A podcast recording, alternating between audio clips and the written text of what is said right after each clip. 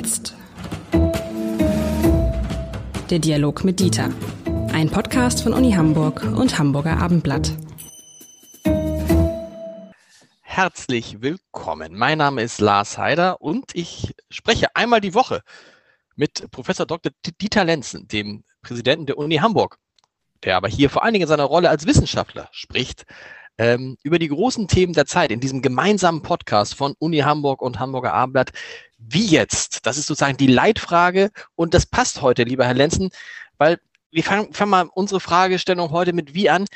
Wie helfen wir eigentlich den Schülerinnen und Schülern aus der Corona-Krise? Und ich hau mal eine These raus. Wir haben ja ehrlich gesagt nicht nur jetzt die letzten Wochen und Monate verloren, sondern in Wahrheit haben wir mehr oder weniger ein ganzes Schuljahr verloren. Muss man einfach sagen, weißt du was, äh, wir fangen nach den Sommerferien nochmal von vorne an und holen das nochmal alles nach und schenken den Kindern ein Schuljahr. Ich meine, äh, früh genug kommen sie eh alle aus der Schule, oder ist das absurd? Also ich würde ja zunächst mal in Frage stellen, äh, ob wirklich ein Schuljahr verloren wurde und ob das für jeden gilt. Die Antwort ist ganz klar natürlich nicht. Äh, das ist nicht richtig. Ähm, es ist ja nicht so, dass es überhaupt keinen Unterricht gegeben hätte und dass es keine Möglichkeit zu lernen gegeben hätte. Ich sage immer gerne, Lernen ist unvermeidlich, ähm, auch dann, wenn man es äh, gar nicht möchte. Es ist ein ständiger Prozess. So, jetzt müssen wir uns äh, darüber unterhalten, ob das überhaupt zutrifft dass ein Jahr verloren ist. Und dazu braucht man in der Tat Untersuchungen, indem man schaut, ob nach einem Jahr ähm, ein ähm, Wissensstand äh, erreicht ist, der derselbe ist wie vor einem Jahr. Das wird mit Sicherheit nicht so sein. Äh, die zweite Frage ist, äh, was denn nicht gelernt wurde. Das würde ich auch konzidieren, dass nicht also das eigentlich irrelevant gewesen ist, ob es Schule gegeben hat oder nicht, dann sollten wir sie schnell schließen. natürlich ähm, ist der Wissens- und Kompetenzbestand, an dem liegt uns ja äh, auch sehr, ist ein anderer. Jetzt muss man natürlich gucken, was ist denn weggefallen und wie relevant ist das eigentlich, was weggefallen ist, äh, für, und das ist ja die Sorge, die die Menschen jetzt haben, für den weiteren beruflichen oder auch privaten Lebensweg. Fehlen da wichtige Elemente, wo man sagt, das ist eine Lost Generation, die werden keine, die werden alle arbeitslos sein und so weiter. Das ist natürlich Unfug. Der Fall wird nicht eintreten, äh, denn es ist ja nicht so, dass an einer bestimmten Stelle des Lebenslaufs etwas Bestimmtes gelernt sein muss. Und das ist ausgerechnet dieses Jahr gewesen. Ähm, das äh, kann man nicht erhärten, sondern wir müssen schauen, inwieweit Defizite, die sicher da sein mögen, ähm, relevante Bereiche betreffen und wie man sie ausgleichen könnte. Das wird eine Aufgabe sein. Und dann muss man sich natürlich weiter fragen, ist das, woran das im Augenblick gemessen wird, nämlich das Curriculum der Schule, egal welcher Schultyp das ist, ist dann das eigentlich das letzte Wort?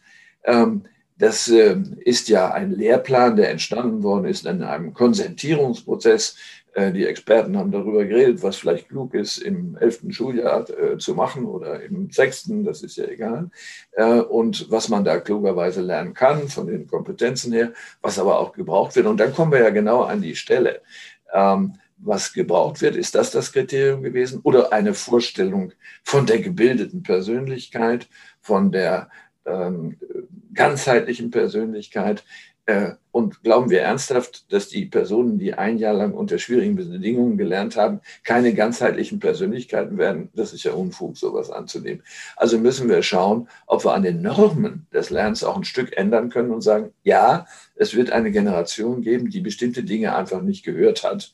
Äh, und da kann man Angebote machen, freiwillige Angebote, ähm, Nachholmöglichkeiten, sodass für ein Studium beispielsweise etwas äh, nachgelernt werden kann, zum Beispiel Fremdsprachenkenntnisse. Ähm, das kann man alles machen. Da müssen wir jetzt mal abwarten, äh, wie weit das noch dauert und ob das in einem halben Jahr dann sich wieder, was Schule angeht, normalisiert. Aber ich würde wirklich äh, vor Dramatisierungen warnen. Dafür gibt es im Moment keine, ähm, keine Evidenzen, das zu tun. Da machen Sie jetzt aber gerade ein, ein, großes Fass auf, weil Sie ja sagen, wir müssen mal gucken, wo haben Sie denn Defizite? Und da werden natürlich jetzt viele sagen, stimmt, es gab jetzt ganz lange quasi keinen Sportunterricht, es gab lange keinen Musikunterricht, ne, wegen Singen und Aerosole. Aber da kann man auch sagen, wo ist auch egal. Aber wenn man das sagt, dann kann man sich auch überlegen, ist das sowieso wichtig, Sport und Musik oder vielleicht auch, ich weiß nicht, was gibt es noch für Fächer? Religion, Ethik, Teile der Physik in der, in der Schule zu haben, weil wahrscheinlich ist es, da haben Sie ja recht, wahrscheinlich ist es jetzt für das Leben nicht entscheidend, ob du jetzt mal ein Jahr lang keinen Musik- oder keinen Sportunterricht gehabt hast.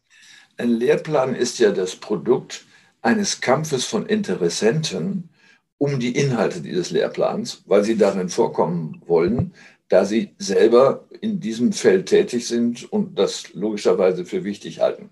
So. Und Lehrpläne ändern sich aber auch ständig. Wir haben ja nicht mehr die Lehrpläne von 1950. Äh, also mit anderen Worten, auch unter den Bedingungen der Veränderung von Wissenschaft und von Anforderungen im Leben äh, verändern sich Lehrpläne.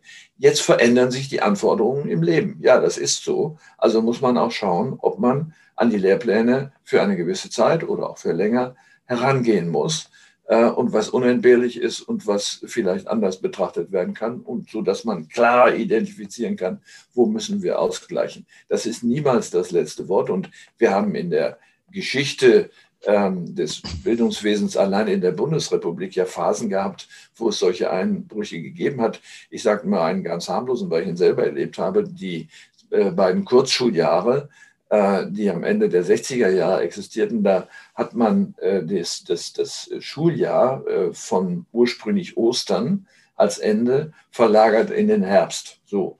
Das hatte Gründe, die jetzt vielleicht nicht so relevant sind. Ähm, aber kann man sagen, dass die Generation ähm, eine verlorene Generation ist? Das ist doch Unfug. Ähm, natürlich, das Leben ist Bestandteil des Lernprozesses. Äh, also mit anderen Worten, das sind ja Menschen, die bestimmte Dinge nicht kennen, aber äh, wir können das wirklich nachholen und das sollten wir dann auch ansprechen. Das heißt, diese ganze Diskussion, die, die geführt wird, so wir verlieren da eine Generation, die, die büßen auf ihr Leben zigtausende äh, Euro an, an Gehalt ein. Äh, das sind die wahren, wahren Betroffenen, die finden Sie übertrieben? Also ich würde davor warnen, jetzt den Eltern solcher Kinder Angst zu machen ähm, und äh, zu Panikreaktionen zu veranlassen. So, ähm, inwieweit man das genau berechnen kann, ist nochmal eine andere Frage. Äh, das würde ja bedeuten, dass man die Zukunft auch voraussagen kann. Wir haben doch noch mit unglaublich vielen anderen vielleicht einschneidenderen, ich sage nur Klimawandel, Ereignissen zu tun, die wir gar nicht vorhersagen können, die auch Einfluss nehmen werden auf den Lebenslauf der Menschen, die jetzt zehn Jahre alt sind oder äh, in ähnlicher Weise in der Jugend sich befinden. Ich äh, will damit nur sagen, jetzt mit der Forderung rauszukommen, es müsse ein, ein Schuljahr zusätzlich gemacht werden, womöglich auch noch verpflichtend, äh, das geht gar nicht. Wir brauchen freiwillige Angebote, das ist vollkommen klar. Aber wir müssen auf eines achten, äh, dass wir nicht einen Teil der nachwachsenden Generation die man gerne als bildungsfern äh, bezeichnet, äh, dass wir den nicht verlieren, äh, deren Eltern vielleicht meinen, das sei nicht so wichtig oder die selber froh sind, wenn sie nicht zur Schule gehen müssen. Hier müssen wir genauer hingucken und sagen, was können wir da für Angebote machen, ähm, aber die Verantwortlichkeit jedes Einzelnen, nicht des Kindes, sondern der Eltern in dem Fall, gibt es natürlich auch noch. Der Staat kann nicht für alles verantwortlich gemacht werden. Aber wir müssen uns auch konzentrieren. Ich habe das ja gemerkt bei meinem ältesten Sohn, ähm, äh, da, wo dann er mal die Schule schrieb, ähm, wir machen jetzt, als es im Fernunterricht vor allen Dingen war, wir machen jetzt nur noch Deutsch, Mathe, Englisch. Alles andere nicht mehr. Das ist ja auch mal eine klare Ansage. Und nach dem, was Sie gesagt haben, auch gar nicht so dumm gewesen, sondern man konzentriert, konzentriert sich auf das, was äh, relevant ist und lässt alles andere weg, weil die Lage halt so ist, wie sie ist. Also äh, sich zu konzentrieren ist sinnvoll. Ähm, was das dann sein könnte, muss man sehen. Ähm, in dem Augenblick, wo äh, ein, ein, Hochschulpräsident sagen würde, äh, Sport kann man weglassen oder sonst irgendwas, äh, bekäme er große Schwierigkeiten. Deswegen werde ich den Teufel tun. Aber wir müssen, wir müssen darüber äh, reden, wo Unentbehrlichkeiten sind, die tatsächlich einschneiden. Wenn Sie jetzt gerade bei kleinen Kindern im Grundschulalter das sehen, da werden ja äh, Grundfertigkeiten und Kompetenzen erworben, die relevant sind für jede weiteren, für jeden weiteren Lernschritt. Das gilt aber ja nicht für alles, was gelernt wird. Und das, glaube ich, muss man stärker auseinanderhalten. Kann man dann auch aus dieser Phase was lernen und sagen, hm, die Art und Weise, wie wir ähm, Schule gemacht haben, also stark präsenzorientiert, muss auch überdacht werden. Das stellen wir jetzt im Berufsleben fest. Da fun funktioniert äh, das Zusammenleben und das Zusammenarbeiten auch in einem Hybridkonzept, also in einer Mischung aus äh, mobilen Arbeiten und Präsenzarbeiten. Gilt das für die Schule genauso?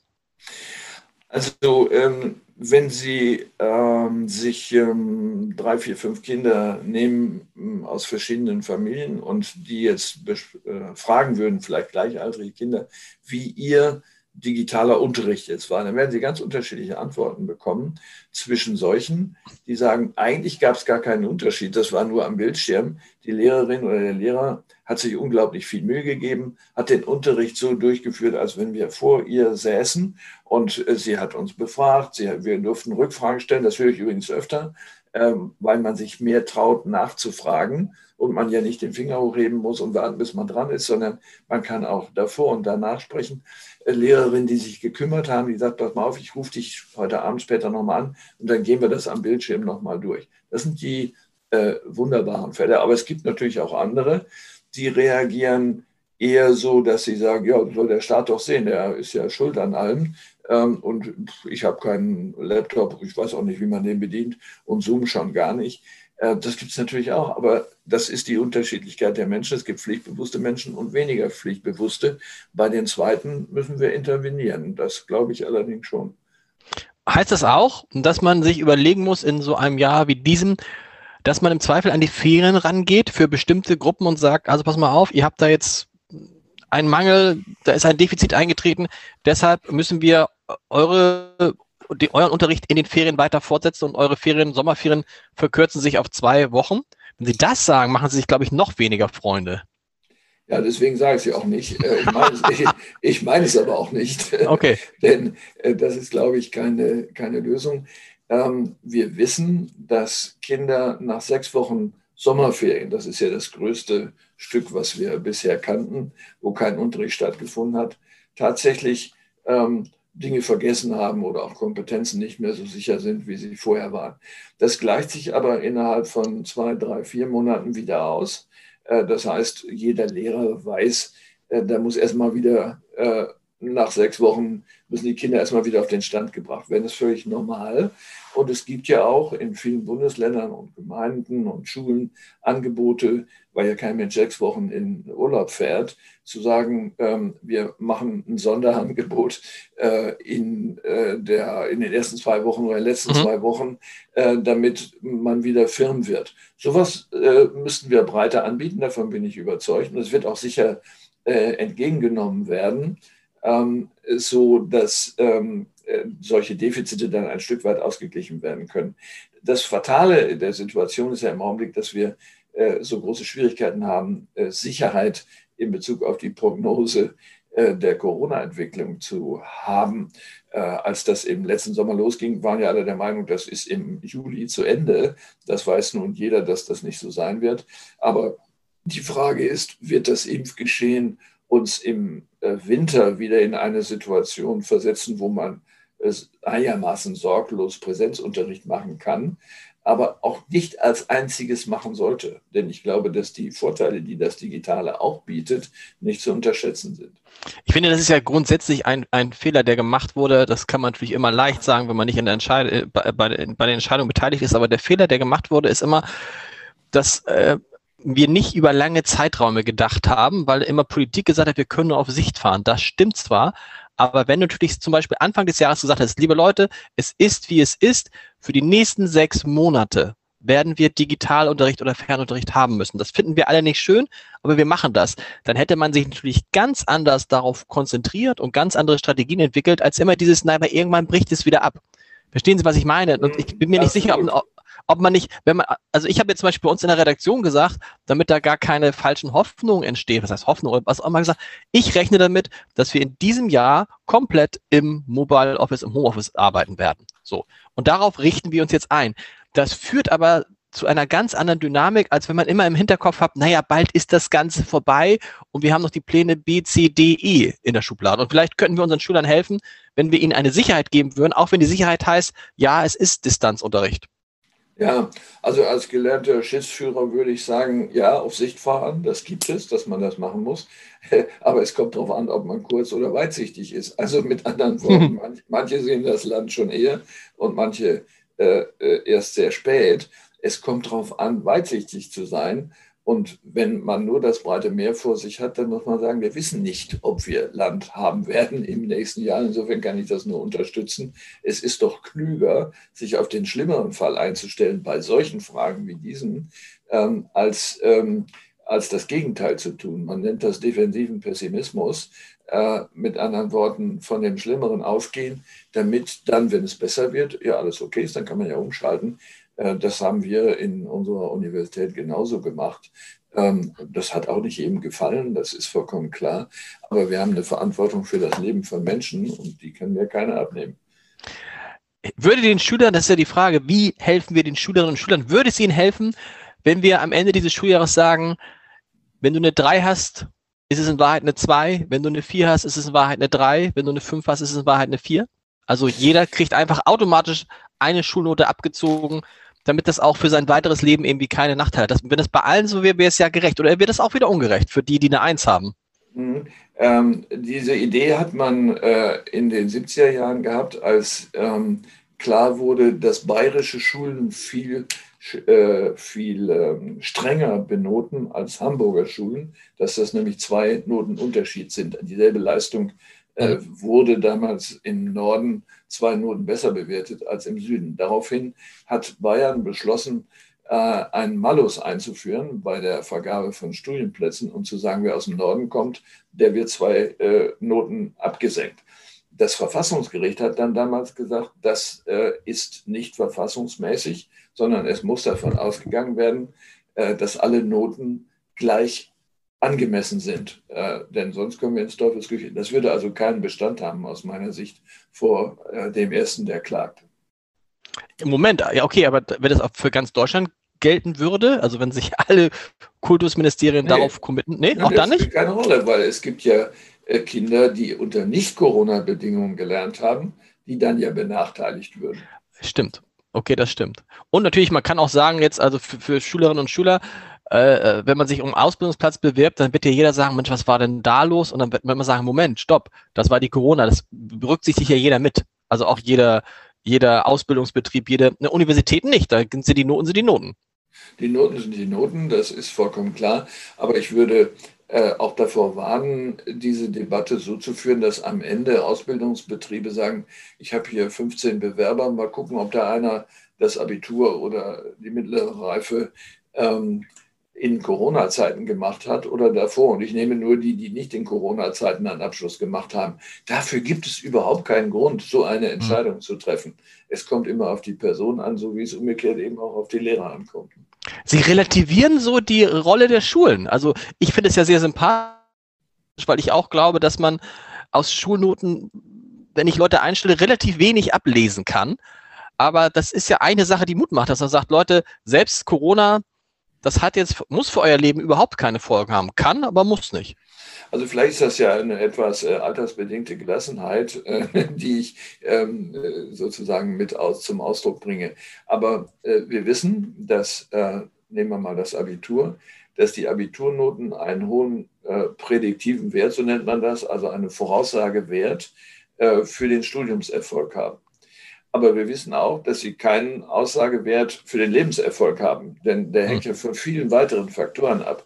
Insofern will ich nur sagen, man muss da auch Gelassenheit äh, walten lassen, ähm, dass äh, so ein im Moment ja noch wirklich überschaubarer Zeitraum ähm, äh, dass der äh, sich äh, nicht ähm, für das ganze Leben auswirken muss. Wenn Sie jetzt, und das tue ich eigentlich ungern, aber wenn Sie sich die Zeit 1939 bis 1945 anschauen, besonders die letzten drei Jahre des Bombenkrieges, des Notunterrichts und des Notabiturs, sind die Menschen alle aus dem gesellschaftlichen System rausgefallen? Natürlich nicht, sondern Natürlich. sie haben sich selber geholfen und sie haben geholfen dabei, die Gesellschaft wieder aufzubauen und so weiter. Also mit anderen Worten, Gott sei Dank verfügt äh, der normale Organismus, und damit meine ich auch das Gehirn, äh, über Mechanismen, sich in solchen Situationen dann auch selbst zu helfen. Äh, aber es gibt Menschen, für die das schwerer ist. Und denen, also denen, die hier benachteiligt sind, müssen wir eine besondere Aufmerksamkeit zukommen lassen. Lieber Herr Lenzen, vielen Dank. Bis zur nächsten Woche. So machen wir das. Alles Gute.